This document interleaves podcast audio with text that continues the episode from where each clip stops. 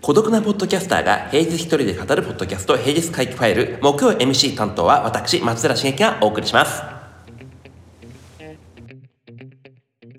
はい皆様いかがお過ごしでしょうか？今日は2024年の1月18日です。ねなんか広いとこで喋ってんじゃないの？みたいな感じに思われるんじゃないかなと思うんですが。えー、そうですね。そういう感じでございます。今日は自宅での録音ではなく、まあ、前からちょこちょこ話している、えー、西麻布に作る、えー、店舗の、え、今準備中なんですけどそこでえー、喋っております。まだですねあまり機材その他もろもろ入ってないっていうのがあるので割とたたっぺろい空間で一人でですね、えー、机もないので段ボールの上に、えー、しかもですね録音機材を忘れたっていうのもありますのでで今日この後午後、まあ、あれこれ予定があるっていうのもあるので、えー、iPad に向かって喋ってるっていうような状態です。なのでちょっとお聞き苦しい点もあるのかなと思いながらではございますけど、まあ、ご容赦いただけるとありがたいかなという感じですねいろいろとですね今日あの Amazon で買ったやつがですねあれこれ届くっていうのがあるのでまあこっちに来て待機して、えー、Amazon さんが運んでくれたものをですね中に取り込んだりやら何やらかんやらしてるような、えー、状態になっております。えー、性能さんも届くんですけどね性能さんは時間指定がちゃんとできないっていうところがあるのでもしかしたら午後もこの空間にいなきゃいけないのかなって若干思いながら今、えー、まさに作業をしております。はい。えー、今日何喋ろうかなというのがあるんですけどそうですねと思ってあの火曜会期ファイル担当されているあやこ P がですねリベルタスという、えー、ニュースレターをですねやってられておりますと、えー、サブスタックでやられております。まあその、ね、火曜日にですね、まあ、345回もうね何者にもなれないみたいな問題の話をされていてちょっとですねこう少しこれについて喋ってみようかなというのが思いましてですねはい喋ろうかなと思う次第です。あの元になってるそのふと見かけた X のポストっていうところちょっとあの喋りますと35歳から40歳の頃の人間何にものにもなれない自分に悩みがちな気がする。これ17歳の頃にもあったので人生のステージの節目になりがちな 20, 週20年周期ごとに来るのではという気がしてきた。55歳60歳のぐらいの人どうですか？みたいな問いかけがあってまあこれについてこう周期の長さはね、まあ、の私もあのあのそれぞれかなっていうのはあるんですけど何者にもなれない自分に悩んできたというコメントがあれこれついてましたというところであやこ P もですねそのこのニュースレーターの中で、えー、言及してたりとかするんですけど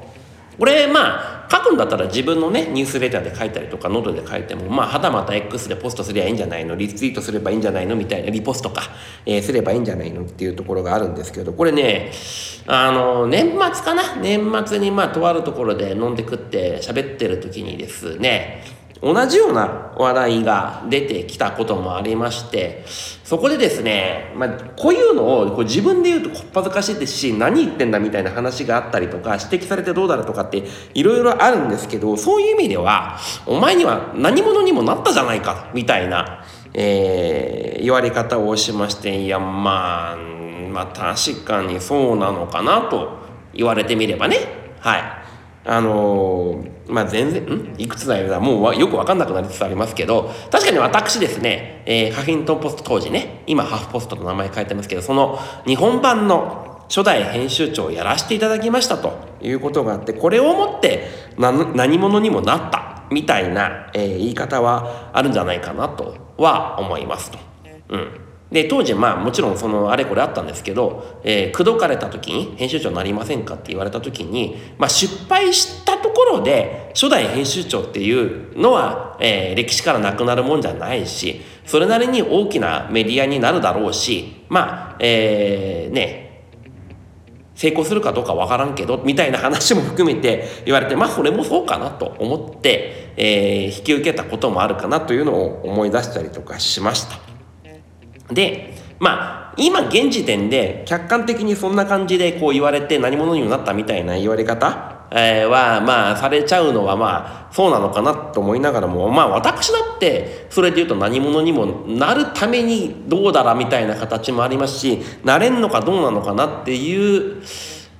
のはあったかな。うん。まあ、結構根本で目立ちたがり屋っていうところがあるので、まあ、それこそね、えー、中学とか高校時代とか何かしらやっぱり人様の目につきたいみたいな欲があったのは事実承認欲求のさらにこうもうちょっと大きいバージョンみたいな感じでいや芸能人になりたかったかって言われたらねそれはどうかなっていうのもあったんですけどでもねテレビに出たいはあったねやっぱり。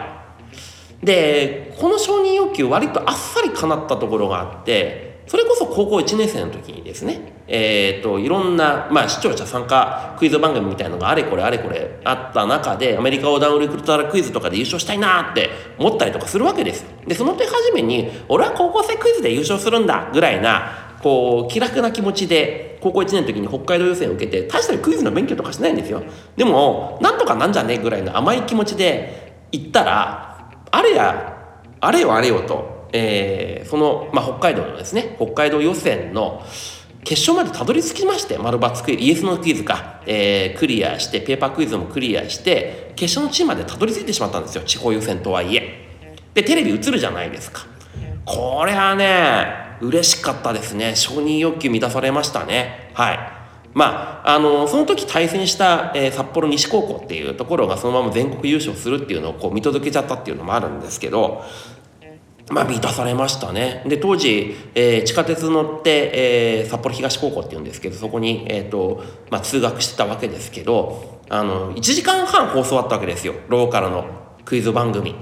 そうするとですね、やっぱ、まあ、当時まだテレビしかない、テレビしかない状況な、なんだ、えっ、と、インターネットなかったですからね、みんなまあ、テレビ見てましたみたいな状況下で言うと、まあね、あの、電車乗ってる、地下鉄乗ってる間にですね、いろいろと指さされるまではいかないですけどこそこそと聞こえてきたりやらないやらっていうのをですね高校1年生16歳の私感じちゃいましてあこれは気持ちいいなみたいなのがありましてですね。そこからやっぱりテレビにやっぱり出たいなって欲のところはいろんなクイズ番組とか出たいなって欲のところ一気に膨れ上がったっていうのはありましたね。であのー、高1の時本当にたまたまえー、地方予選の決勝まで来ました。それをもってやっぱりクイズの勉強しなきゃ。クイズの勉強したらこれいろんなクイズ番組に移れるんだぞみたいな感じで、えー、なったのは事実ですしね。それでいうとね。はい。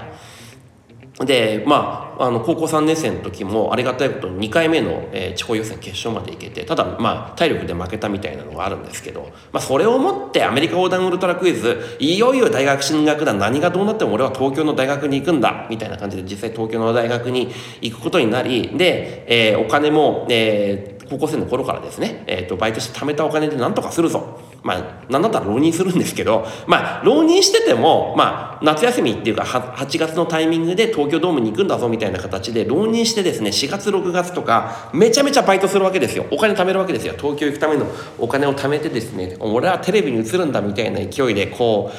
やるんですけど実はその19歳の夏に、えー、ウルトラクイズ中止みたいな、まあ、終了みたいな形になって、えー、全ては無賛するんですけどまあそんな感じで大学もですねクイズ系に入って何のためにやってんのかって言われたらねもちろん知識よくつけるっていうのはあったんですけどテレビに映りたいがためみたいなのはやっぱりありましたよね。うん、で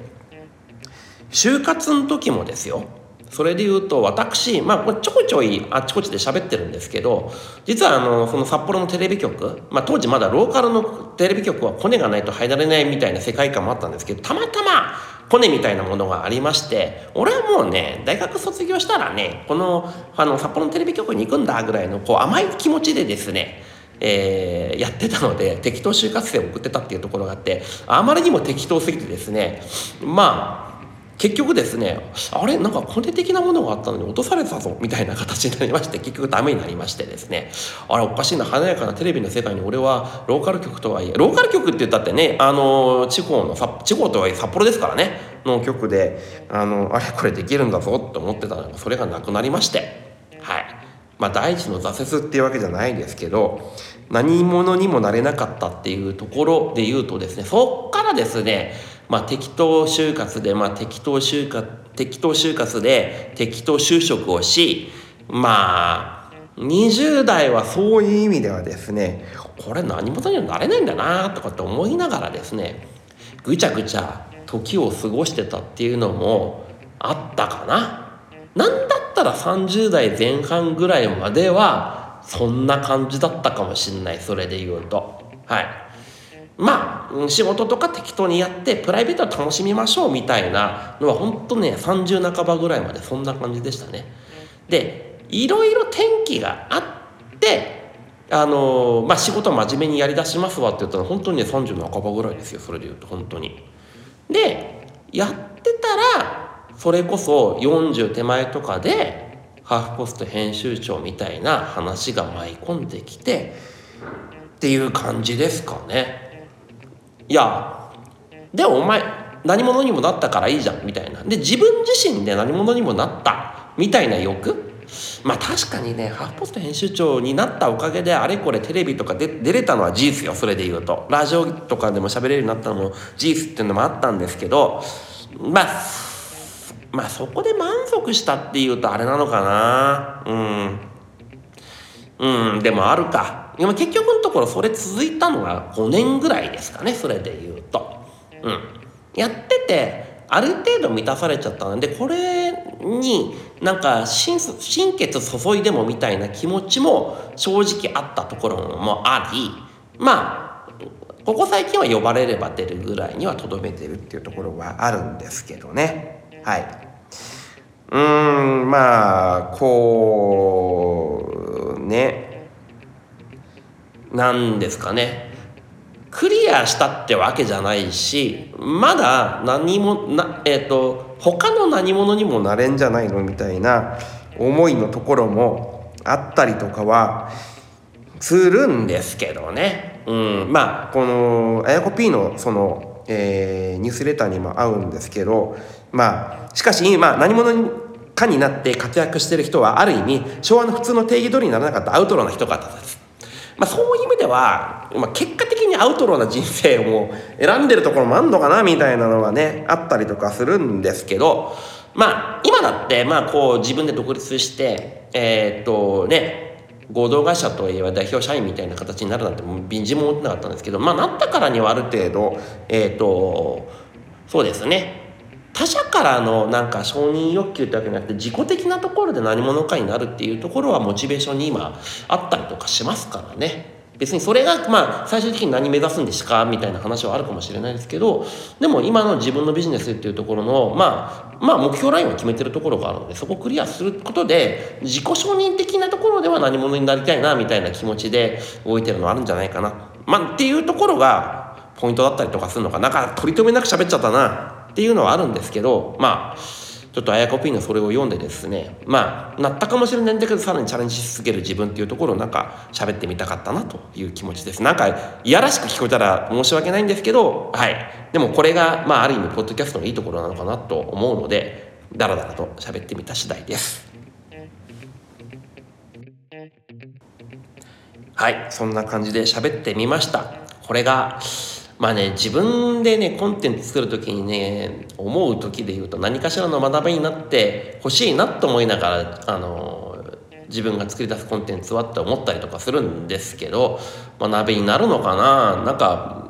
自慢話にも一方で聞こえなくもないかなみたいな喋りになった気がしなくもないんですけどまあこれもポッドキャストはねえ